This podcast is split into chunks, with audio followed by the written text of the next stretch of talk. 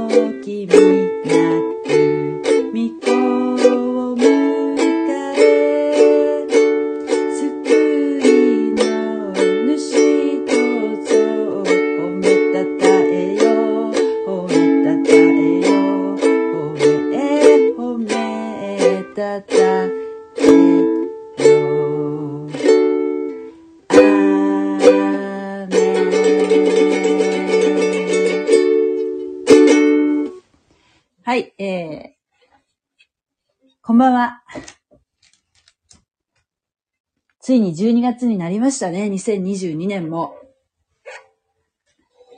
えー、っとですね、本日、もう日付が変わって、金曜日、12月2日の金曜日になりましたけれども、今日の朝4時から、えー、なんとワールドカップの日本対スペインでしたかね。ありますけども、おそらく、そうですね。日本国民の隣の方たちはもうね、明日早起きしないといけないので、明日って、明日じゃない、今朝でね、もう朝、もう今もう眠りについているんじゃないかと思いますけれども、私の母もですね、すごいあのサッカーが好きなので、もう、なんか、早々に、もう、すべて仕事を終えて、お風呂に入って寝ると言っておりましたけれども、今頃ですね、もう眠りについてると思いますけれども、いつもはね、すごい酔いっぱりの人なんですけど、はい、えー、という感じでですね、まあ、そんな中ですね、そういう中でもちょっとこう、えー、今日は創世記続きやっていきたいなと思ってるんですけれども。はい。今日はですね、創世記の16章、ちょっと読んでいきたいと思います。この箇所はですね、えー、っと、前回、前回どういう話だったかっていうと、あの、えーっと、アブラハムが、神様と正式に動物を切り裂いて、そしてそのアブラハム契約ですね。締結したというお話が前回でしたよね。で、今度は場面が変わって、今度、アブラハムの妻であるサライに焦点が移っていくんですけれども、このサライっていう女性、アブラハムの多分10個下ぐらいの人だと思うんですけれども、えー、まあ最初にですね、伏線があったと思うんですけども、えっとね、創世記のね、11章の最後ら辺に、えー、の29節か。11章の29節にね、こういうふうに書いてありましたよね。アブラハムとナホルは妻をめとった。アブラムの妻の名はサライと言い、ナホルの妻の名はミルカと言って、ハランの娘である。ハランはミルカの父、またイスカの父である。えー、そしてその30節で、サライは馬詰めで子がなかった。馬詰め。馬詰めっていうのは、えー、不妊の女っていう意味なんですけどね。で、あの、今はね、今こう日本では、どうなんですかね。あの、あの確かにそ、あの、妊娠がなかなかで、なかなか妊娠しないっていう悩みを持っている女性っていうのもたくさんいらっしゃると思うんですけども、この、本当に、まあ今、今よりも、もうちょっと何何十年か昔の日本だったらもっと、えー、その、妊娠できないっていうのも大変な、なんかこう、なんていうかな。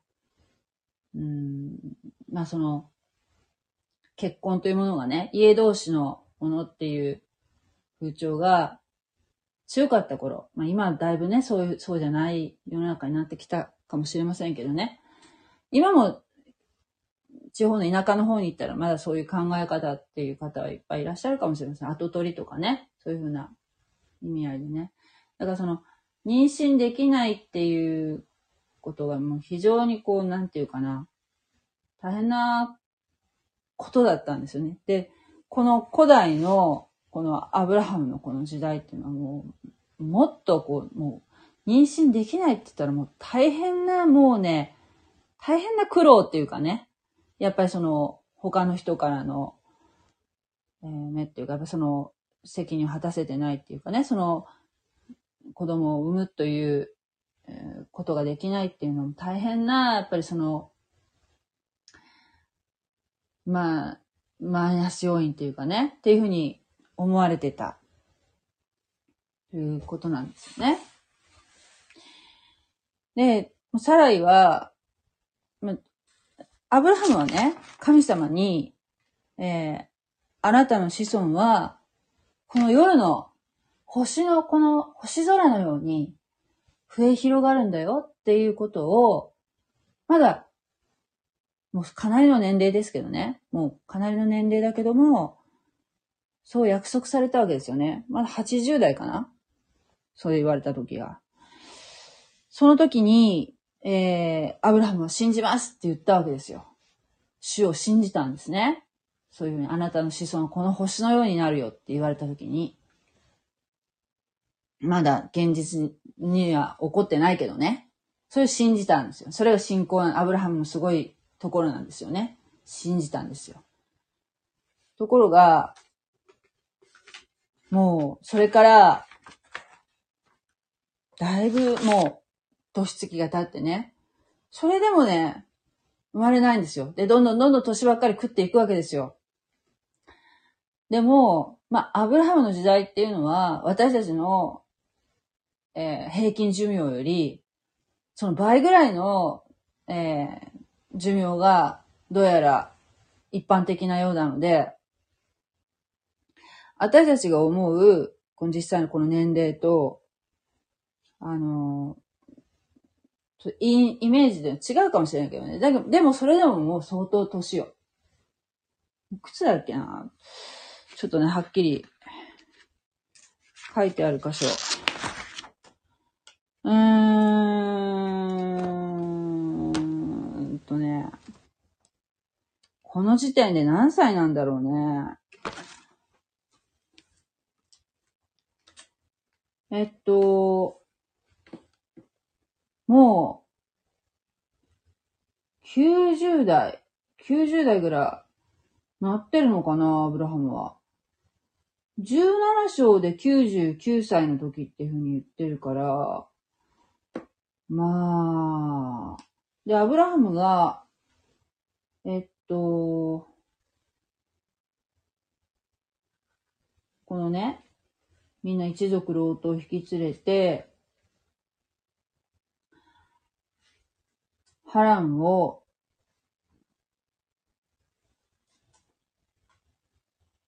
波乱を出た時の年齢。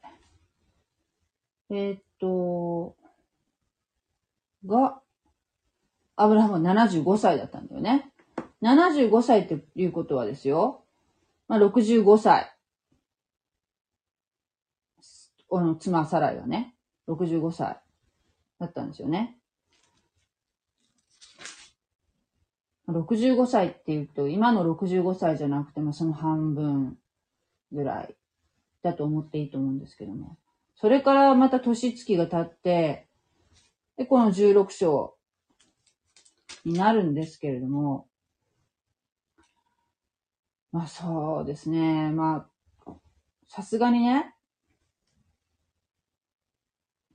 あ、ここに書いてあるよね。えー、っと、アブアブラムがカナンの地に10年住んだ後であった。うーん、もうそれから10年経ったんだってことか。75やったのが85になっとったってことやから。ああね、サライも75歳。ということですよね。もうそれからも、神様が、そうやってこう、子供を、えー、あ、子供というかね、子孫がもう、あなたの子孫は星の、この星のようになるよって言ってから、あれから10年経ってるってことなのかな？すいません。ちょっととりあえず読みますね。なんか読み忘れて、読まないでずっとなんか考えちゃってたの。いきます。私は口語訳で読みますね。創世記第16章。アブラムの妻サライは子を産まなかった。彼女に一人の使い目があった。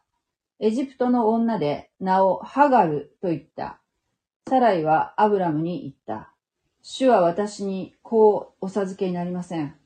どうぞ、私の使い目のところにお入りください。彼女によって私は子を持つことになるでしょう。アブラムはサライの言葉を聞き入れた。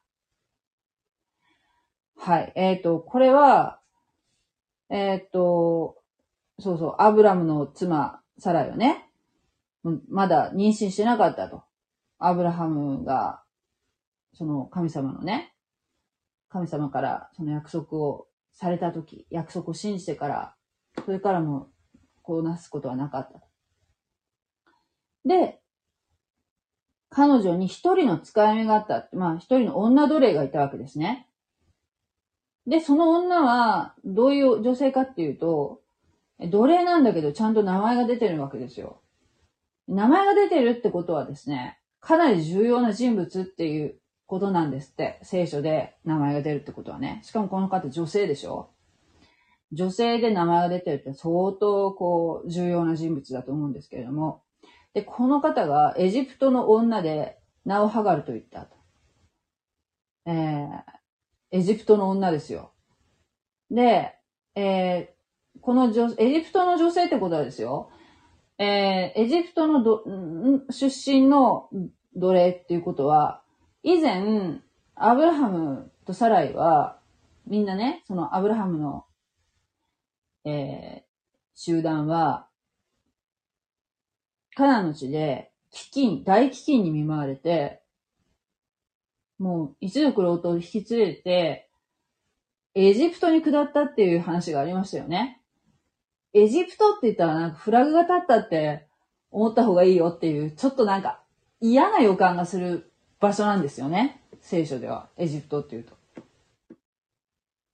で、そのエジプトに下って、で、えっ、と、帰るときには、まあそのエジプトでいろいろあって、はっきり言って、まあ、アブラハムは失敗するんですけども、ところが、アブラハムは無事に、もうみんな一緒に行った者たちもみんな無事に、どういうわけか、その失敗にもかかわらずね、あの、さらに財産をいっぱいたあのもらってね、そして、またカナンの地に帰ってきたわけですよね。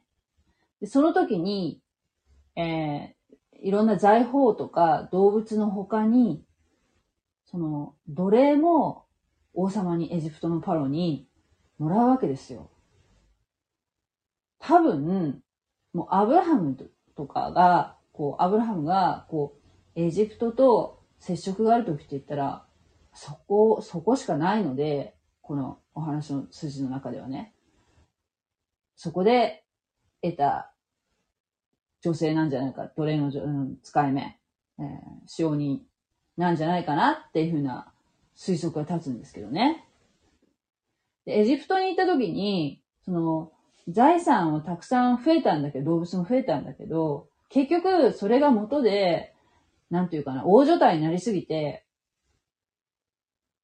ロトは、えー、グループわ、別れたじゃないですか。もうみんなその、もう大所帯になりすぎちゃってね。だから、その財産がたくさんあるからといって、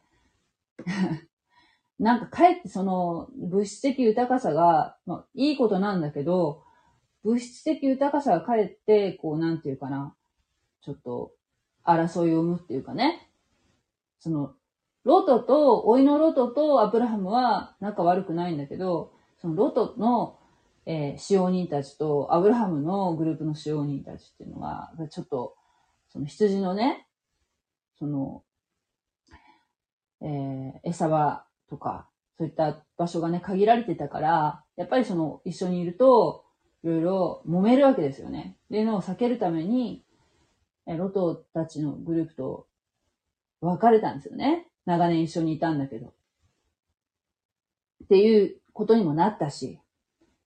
そして、今回この16章っていうのは、その、エジプトでいた奴隷の女ね、ハガル。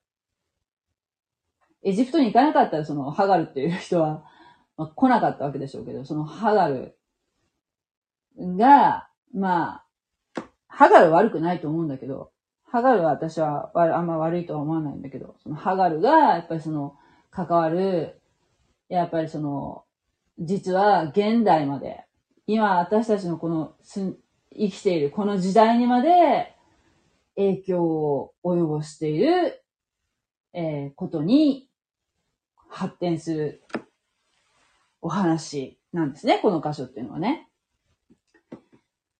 そう。だからこの、そのエジプト行った時に出会った女性だったわけですね。その、ハガルっていうのはね。で、ハガルは、サライの所有物だったわけですよ。アブラハムのじゃなくて、サライのね。そして、えー、サライがね、子供が妊娠、神様が私に子供を授けてくださらないと。なので、あの自分のそのハガルを妾に与えますから、そのハガルによって子供を得てくださいと。サライは申し出るんですね、自分から。そしたら、アブラハムは、サバサライの提案を受け入れたんです。これ、この決心するまでっても相当ななんかこう、あの、葛藤があったと思うんですけれども、サライもね、アブラハムもですよ。だってアブラハムはすごくサライのこと好きだし、お互い相思相愛なのに、ね、で別にその、アブラハムが、から望んで、ハガルを、えー、妾にするわけじゃないわけですよね、この話は。で、この当時、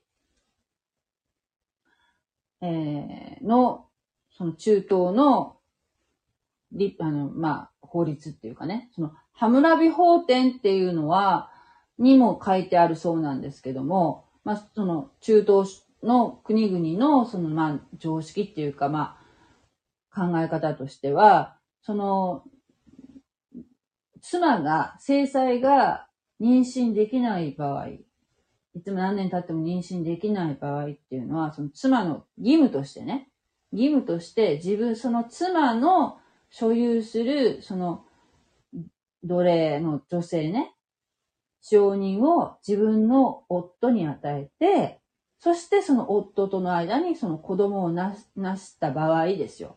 その子供は、その制裁のものとすることができるいう、こう、んあの、そういう、まあ、慣例があったそうなんですね。だから、サライがやったことっていうのは、合法だし、その時の、えー時代背景的にはね、合法だし、えーおそらく広く行われていたことだと思うし、その子孫を残すってことは、えー当時とても大事な任務だったわけですよね。今は別にほら、なんていうの？その、まあ、家が途絶えても別に、まあ、別にいいってわけじゃないけど、そこまでほら、まあ、しょうがないよね、みたいな感じで、もう女の子しか生まれなかったからねっていう場合もあるだろうし、こまでやらないと考えないと思うんだけど、その当時っていうのはその名を残すっていうのはね、その先祖代々に。とても重要な責務だったわけですよ。だから、まあ、最後の手段とかね、それで決断したんだと思うんですけれども、で、アブラハムもね、あの別にほら、あ若い女の子が好きだからとかね、そういうこう理由じゃなくて、の子孫を残すためっていう点において、えー、その、ハガルを迎え入れたわけですよね。妻としてね。だから、えー、それも、合法っていうかね、おかしなことじゃなかったわけですね、当時としては。ところが、これが、まあ、人間的な、そういう、こう、世界の考え方としてはね、常識だったし、当時の常識で合法だったし、咎められるところは一つもないんだけれども、ただ、神様の視点からすると、この二人っていうのが、やったことっていうのは、間違ってたんだよね。結果的に。だって神様は、あなたの子孫を、この星のように、その星の数みたいにするよっても約束したのを信じておけばよかったんだけど、信じられなかったんだよね。だから自分たちのその人間的なやり方に走っちゃった。で、これが後々のトラブルの元になるんですけども。で、アブラムの妻サライは、その使い目、エジプトの女ハガルを取って、夫アブラムに妻として与えた。これは、アブラムがカナンの地に10年住んだ後であった。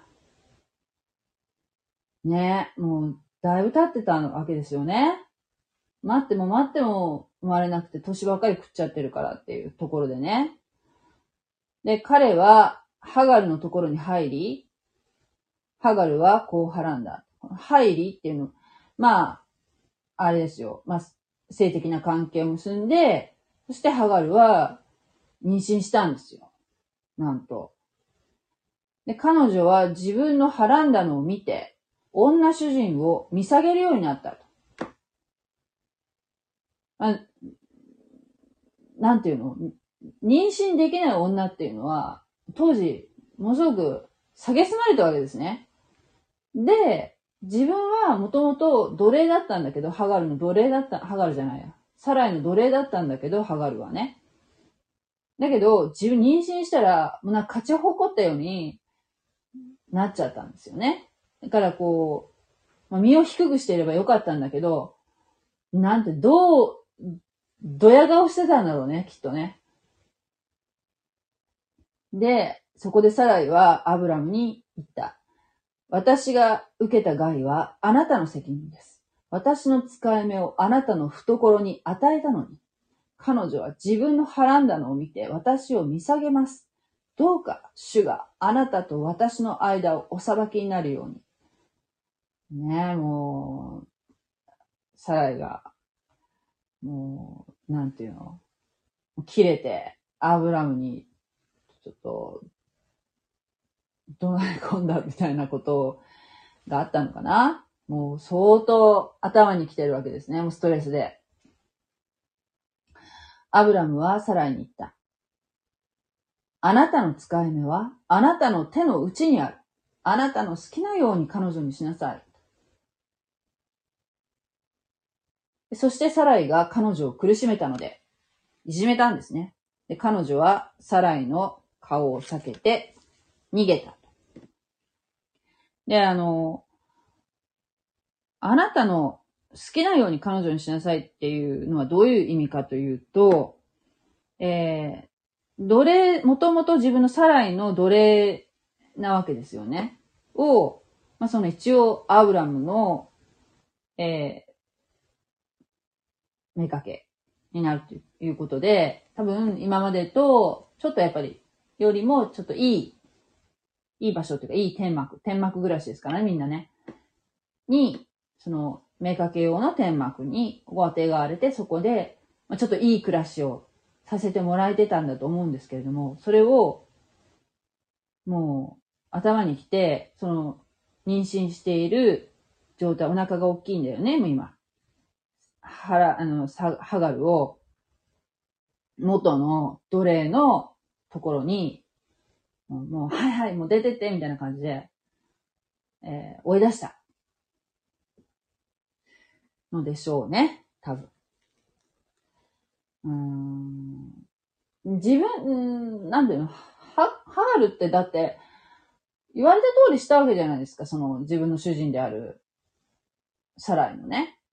言われた通りに行って、で、その、アブラムとの間に子供を成したわけですよね。だから、それはもう、そうなるように、なってよかった、妊娠してよかったね、じゃなかったわけだよね。それで、それはどうしてかっていうと、その、ハガルが、やっぱちょっと増長してしまったっていうところに、まあ問題はあるかもしれないけど、もともとそういうことしてしまったってところが、うん、なんか誰を責めたらいいのかっていう感じですけども、なんかこう、難しい状況になっているっていうのはわかると思いますね。で、それで、えー、ハガルは逃げ出したんですね。逃げ出したんですよ。で、どうなるか。そしたら、ハガルが、あ、もう、逃げたのはいいけど、こういう、まあ、中東ですから、ちょっと言ったらもう、群れから離れたら、もう、荒れ地？ばかりの、もう、大変なこう自然環境のところに放り出されるわけですよね。で、その、エジプトの自分のね、えー、生まれたところ、生まれたエジプトに向かって行くにしてもですよ。遠いし、もう、身一つで出た、出たところで、とてもたどり着けるような状況じゃないと思うんですよね。多分、もう飛び出したと思うので、ちゃんとした準備もしたかどうかも怪しいですよね。水も持って出たのか、食料もあるのか。そしたら、何節主の使いは荒野にある泉のほとり、すなわち、シュルの道にある泉のほとりで彼女に会い、そして言った。サライの使い目、ハガルよ。あなたはどこから来たのですか？またどこへ行くのですか？彼女は言った。私は女主人サライの顔を避けて逃げているんです。主の使いは彼女に言った。あなたは女主人のもとに帰って、その手に身を任せなさい。主の使いはまた彼女に言った。私は大いにあなたの子孫を増して、数えきれないほど多くしましょう。主の使いはまた彼女に言った。あなたは身ごもっています。あなたは男の子を産むでしょう。名をシマエルと名付けなさい。主があなたの苦しみを聞かれたのです。彼は、のろばのような人となり、その手はすべての人に逆らい、すべての人の手は彼に逆らい、彼はすべての兄弟に適して住むでしょう。はい。ここで、サライがもう本当に苦しくて、多分泣きながらね、飛び出したと思うんだけど、いじめられてね。そしたら、今私サライって言ったっけ？サライじゃないよね。ハガルが逃げたんですよ。ハガルがサライのとこからね。ちゃんと言ったかな？後でチェックしてるの間違ってたらごめんね。あの、ハガルが逃げたんです。奴隷のハガルがね、サライにいじめられて。妊娠してる身重の体でですよ。砂漠みたいなとこにポンと逃げたわけですよ。そしたらそこに、なんと、主の使いが現れたと。神様の使いが現れたと。で、この主の使いっていうのは、何かというと、なんと、これは、受肉前のイエス・キリストなんだそうです。なぜかっていうと、この三味一体の神様、三位一体の神様の、三位一体の神様の中の、まあ、第二威嚇であるイエス様。まだ、えー、人間の体をお持ちでなかった頃のイエス様が現れたと考えるといいそうなんですね。えー、この主の使いが、このハガルのところに現れたと。そして、泉のほとりで、うん、何してたのかな、ハガルはね。もう、泣いてたのかもしれないね。そしたら、現れてくださったと。そして言った。えー、で、サライの使いのハガルよ。ハガル？あなたどっから来たんですか？どっから来たんですか？どこへ行くのですか？って、まあ、聞かなくてもね、わかるんだろうけど、ね、神様だったら全部見て来られたんだろうけど、こういうふうに聞かれたんですね。どっから来たんですか？で、どこに行こうと思ってるの？そしたら、えー、ハガルは、私は逃げてきたんです。サライ、サライから逃げてきたんです。って言うんですね。そしたら、わかった。じゃああなたは逃げなさいとは、おっしゃらなかったんです。なんと、あなたは、女主人のもとに帰りなさいっておっしゃったんですね。その手に身を任せなさいと、えー、おっしゃったんですね。これは、その手に任せなさいっていうのは、えー、謙遜に使いなさいその女主人に身を低くして謙遜に使いなさいっていう意味ですね。っておっしゃったんで。帰りなさいと。まあ、どうせエジプトに向かったとしても多分途中で、えー、行き倒れるでしょうね。もみ一つで出てますからね。しかも、妊娠してますから。まあ、大切な体ですからね。もう、身重の体ではとてもエジプトまで歩いていくことはできないと思いますね。そして主の使いは彼女に、えー、私は大いにあなたの子孫を増して、数えきれないほど多くしましょう。とね。まあ、なんかアブラハムに言った神様の言葉みたいですけども。まあ、単なる天使だったら、こんなこと言わないですよ。言えないですよね。天使にこんな力はないですよ。でも天使、天使、主の使いって言ったら、まあだから普通の、えー、エンジェルじゃなくて、もう本当にこれは受肉前のイエス様だって、確信が持てるこのセリフですよね。こんなことは絶対言えないですよね。しかも、こういうふうに、あなたの、あなたしはあな、大いにあなたの質問を増やして数えきれないほど多くしましょうっていうのは、女性で初めて言われたのは、なんとこのエジプト人女奴隷のハガルなんですよ。聖書でね、初めてこんな風に言われたのは。だけど、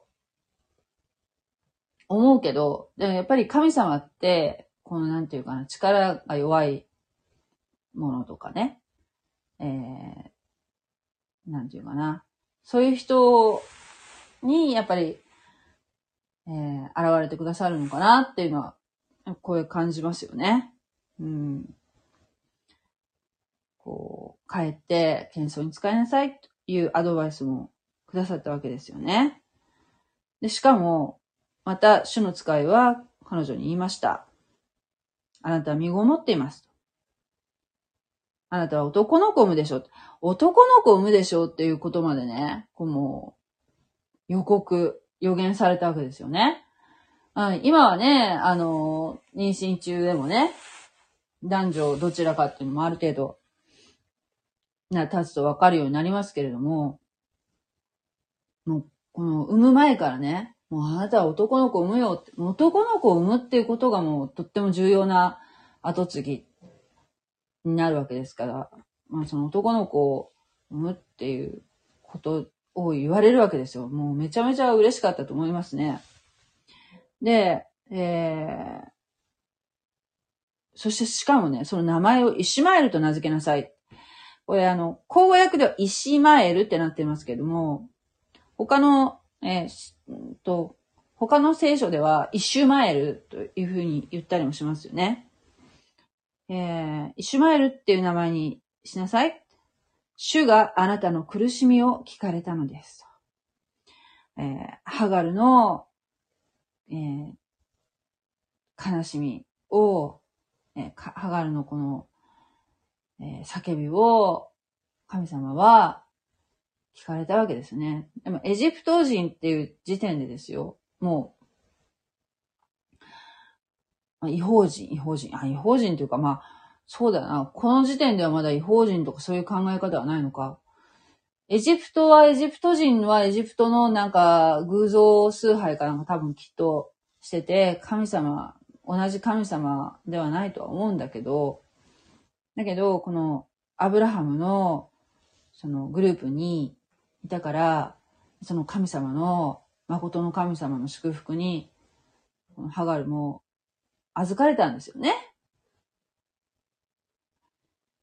えー、だから、神様も自らが、エジプト人の女性ではあるけれども、現れてくださったと思うんですけれども、えー、なんとこのイシュマエルっていう名前の意味は、神は聞いておられるという、えー、名前の意味があるそうなんですね。性別が分かったと。男の子だっていうことがまず分かった。そして、名前まで付けてもらったと。神様に。こんな嬉しいことはないですよね。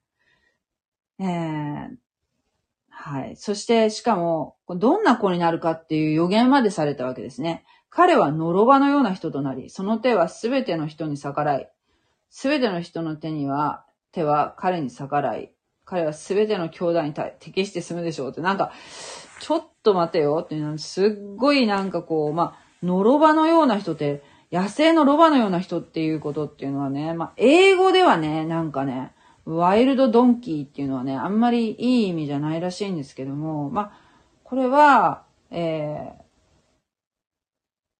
そういう、なんていうかな、あまり悪い意味ではない、なくて、ここの場合は、まあ、遊牧民、遊,、えー、遊牧の民になり、そして、す、べ、ての人に逆らってっていうことは、えー、非常に攻撃的で、そして、さらにその攻撃的、まあ、ゆえにっていうか、まあ、報復もされると。えー、で、彼はすべての兄弟に適して住むでしょうと。いうふうに言われたんですね。で、ちなみにですよ、まあ、ちょっと、まあ、後で出てきますけども、このイシュマエルっていう人は、えー、まあ、結果ですけど、まあ、アブラハムの息子では、長男ではあるんだけども、だけど、このイシュマエルは、えー、ユダヤ人の祖にはならず、えー、この16章ではまだ出てきませんけどね。えー、なんと、この人は、えー、アラブ人のご先祖になるんですね。イシュマエルっていうのは。この、えー、アブラハムの妾のお子さんは、えー、イシュマエルはアラブ人の祖になると。で、いうことは、今、イスラエル、ユダヤ人国家のイスラエルとアラブ諸国っていうのは非常に仲悪いっていうかね、敵対関係がずっと続いているわけですけれども、その、やっぱその、中東の問題の根幹っていうのは、この、ここにあるんだっていう話なんですよ。こういうのが、やっぱ分かってないと、なんかこう、社会情勢とかを、うん、こう、見てると、今のね、現在の社会情勢とか、この、なんであの辺争ってるのかなっていうのが、やっぱり聖書を読むと、わかる。原因がね、分かってしまうということなんですね。この聖書っていうのは、あの歴史書の側面があるからですね。えー、っと、あ、あいのねさんこんばんは。た、たくまろんさん。あ、ごめんなさい。なんか全然気づかなかった。ありがとうございます。あの、ワールドカップ大丈夫ですか？ひょっとして4時まで起きてるとか。ありがとうございます。いつも感謝します。はい。ということなんですよ。このね、アブラハムとハガルの、この神様の約束を、まあ、一旦信じますと信じてたんだけど、信じてはいるんだけども、あれから10年経ったと。これは、もう、だって、なんていうの？もう、女として、もうだって、だって、まあ普通に考えてももうなんていうの、80歳とか70歳とか80歳とか絶対ほら、常識では妊娠できないでしょ。50代でも怪しいですよね。まあ、非常にリスクは高いしね。高齢、高齢で妊娠するっていうのは。でも70、80って言もうだって、生理も来てないだろうから、普通に考えてね。絶対無理だよねっていう状態になってしまったわけですよ。そしたらやっぱりなんかその、や、神様は、やっぱり、うん、これは、やっぱ、私も何かアクションを起こせって言ってるのかな？とかね。いろいろこう自分で先走ってあれこれ考えちゃうんでしょうね。そういうのすごくわかるんだけど、でも、その神様の約束をじっと待っとけばよかったんだよ。後から考えると。まあ、この後出てきますけども。実際ね、今ほら、ユダヤ人でいっぱいいるでしょ？あんなに大変な歴史、もう大量虐殺とかされてるけど、でもまだ、ちゃんとユダヤ人っていうのは存在してるんですよね、この地球上に。国まで再建しちゃって。だから、神様は絶対におっしゃったことは約束を守る方だし、むしろ、この不妊の女っていうのは結構なんか聖書でちょいちょい出てくるんですけども、なんかやっぱそのわざわざ、わざとこう神様がその信仰を試してるっていうか、そういうこともあるのかもしれない。この方の場合はね、すべてがそうとは思いませんけども、アブラハムとサライっていうのはまあ特別な人なので、やっぱりその、本当に私のこの言ったことを信じて待っていられるかなっていうのを、こうご覧になってたのかもしれませんね。そしたらやっぱその、やっちゃうんですよ、人間って。先走って。ついつい。ちゃんと神様はおっしゃったのにね、はっきり。なもんだから、こうやって自分のその奴隷を、という、あの、目がけに与えてね。で、いざこざがあって、あるよね。だってそりゃ、同じ場所にさ、制裁と、まあ、天幕は違うだろうけど、制裁と妾がいるわけだからね。毎日毎日顔合わせなきゃいけないし。しかもほら、妊娠したら、まあ、妊娠してほしいから与えたんだけど、妊娠したらやっぱりほら、ねえ、増長するってことも人情としてあるだろうし、気に入らないだろうしね。自分は妊娠しないのに、あの女は、思うのもあるだろうしね。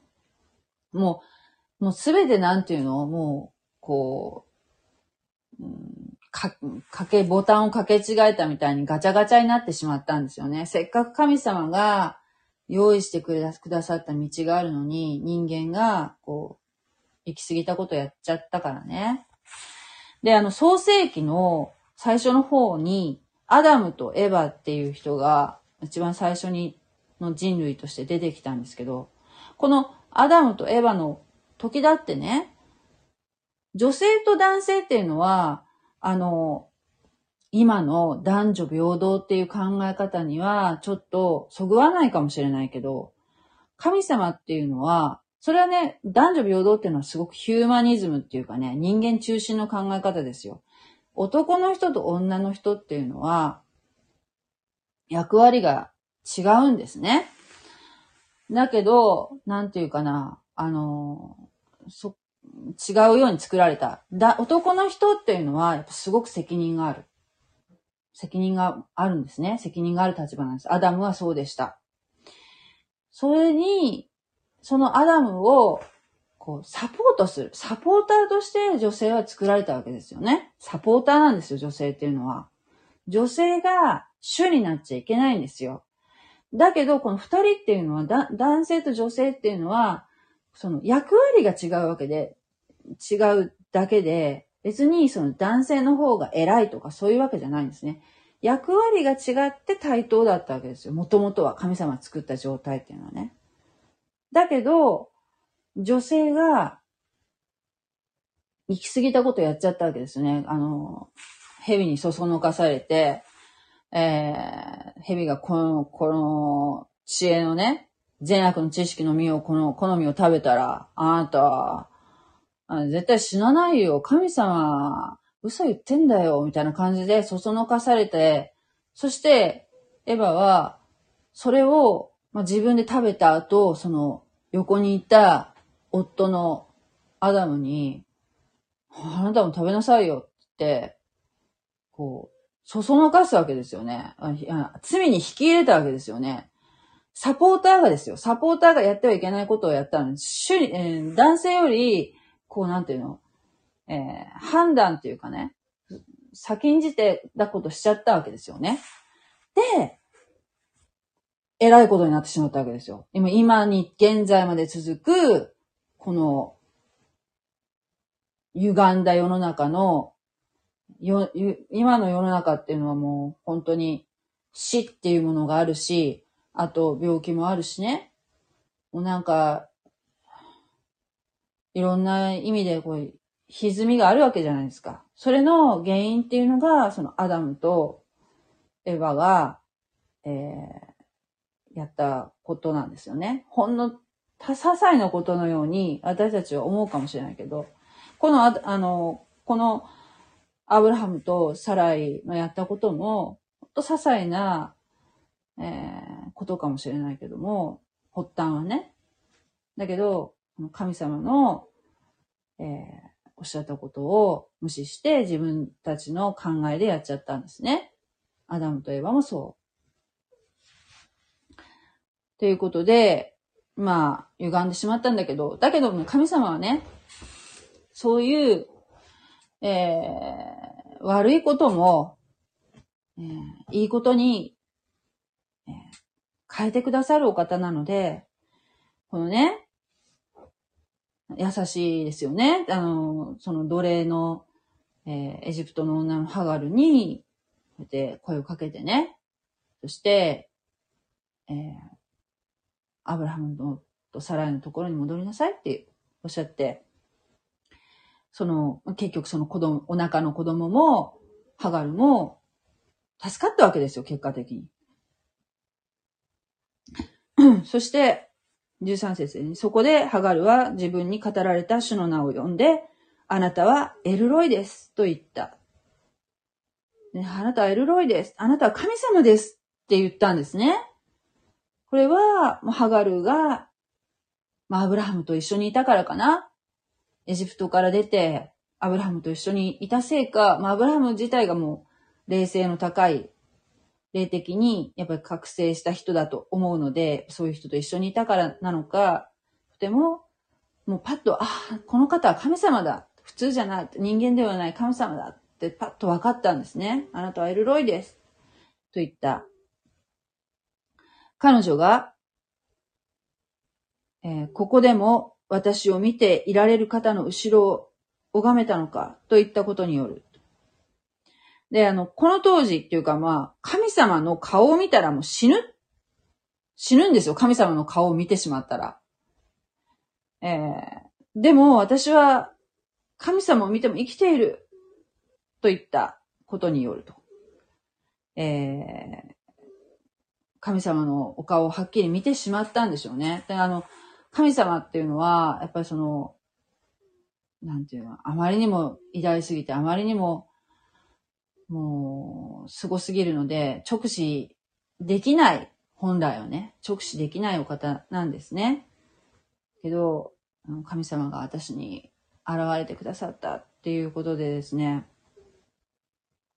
すごすごくもう、喜びに満たされた状態で、もう、い、ね、出た、逃げ出した時はもう泣き崩れてもう、なんていうかな、もう、死にたいっていう思うぐらいのこう、お先真っ暗なね、なんとも言えないような、もう、深い、深いどん底にいたと思うんですけども、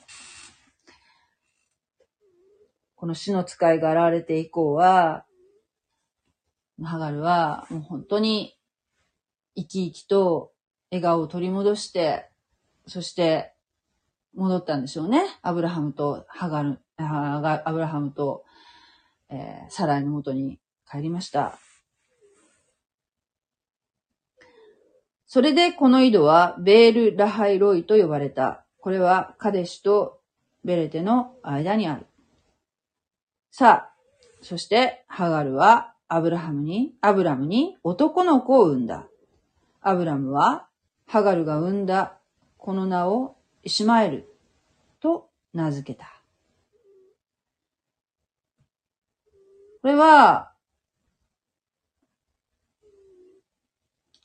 アブラハムは、ハガルの言うことを、ハガルはきっとお話ししたんでしょうね。神様に、うん、会いました、私は。そしたら、男の子が生まれるっておっしゃって、そして、イシマエルって名付けなさいとおっしゃったんですっていうふうに言ったんでしょうね。そして、えー、ハガルがイシュマエルをアブラハムに、アブラムに産んだとき、アブラムは86歳であった、ということなんですね。すごいね。86歳ですよ。86歳で、えー、息子が生まれたんですね、ついにね。はい。で、この方、イシュマエルはさっき言いました通り、えー、アラブ人の祖先になります。だからね、あの、ユダヤ人、アブラハムはユダヤ人の、えー、ご先祖っていうところには間違いはないんですけども、それだけじゃ弱くて、なぜかというと、アブラハムはアラブ人のご先祖でもあるんですよ。わかります？知ってました？アラブ人のご先祖でもあるの。だからね、アラブ人はアブラハムのことをすごく尊敬してるんですよ。で、なんか前聞いたことがあるんだけど、えっ、と、ハガルは、この聖書ではね、旧約聖書では、あの、えー、サライの使い目ってことになってるけど、えっ、ー、と、アラブ人が、アラブ人のの中ではね、ハガルが制裁で あの、サライが使い、使い目だ、あの、目かけだと言うっていうのもなんか聞いたことがあるような気がする。逆じゃんと思ったけど。まあなんかそういう風にね、あっちの向こうの立場とこっちの立場で違うのかもしれないけど。で、アブラハムはこの後、実は、この14年後、この14年後ですよ、に、だからつまり、100歳の時にね、イサクって生まれるんですよ。100歳ってことはですよ、アブラハムが。100歳ってことは、サライは90歳ですよ。すごいよね。これ。まあ今の半分の年齢と考えてもですよ。まあ、それでもね、驚きですよね。なんか、しわくちゃのおばあちゃんっていうイメージじゃないんだよな、私の中では。だってほら、エジプトに行った時に、あのあまりにも美しいのでって自分の、なんていうの、王宮にま、招き、あの、なんていうの、アブラハムが自分、アブラハムの妹だって偽って、まあ、半分は当たってるけどね、えー、王様がほら、連れて行っちゃったじゃないですか。エジプトの王様が。そのぐらい、やっぱり今と、その、年齢っていうかその見た、見た目年齢っていうのは全然違うんだと私は思うんですけども、まあでもすごいよね。すごいですよね。この14年後ですよ。さらに、だからトータルで24年ぐらい待ったんじゃないですか。うん。まあ、人間的な方法に走るのもわからなくはないですよね。走っちゃうよね、きっとね。いろいろ努力してみようっていうふうに思うでしょうね。だけど、実は多分、この神様が、このアブラハムとサライの信仰を試して、そして、そのもうなんていうの、もう年取って、もう絶対人間的には無理、無理、絶対無理っていうところで子供が生まれるっていうところが、いや、神様、神業ってこれだなっていうふうに、やっぱりその、神様の栄光が現れる瞬間なんじゃないでしょうか。というところでですね、はい、えー、今日はこの辺にしたいと思います。はい。もうすぐね、4時、4時、まあ今何時だっけ？今1時ちょっと過ぎだけども、4時、ワールドカップ。多分私は見れないと思うけど、はい、応援、頑張りましょう。ね。勝つ、勝つといいね。はい。それでは、ありがとうございました。おやすみなさい。God bless you. じゃあねー。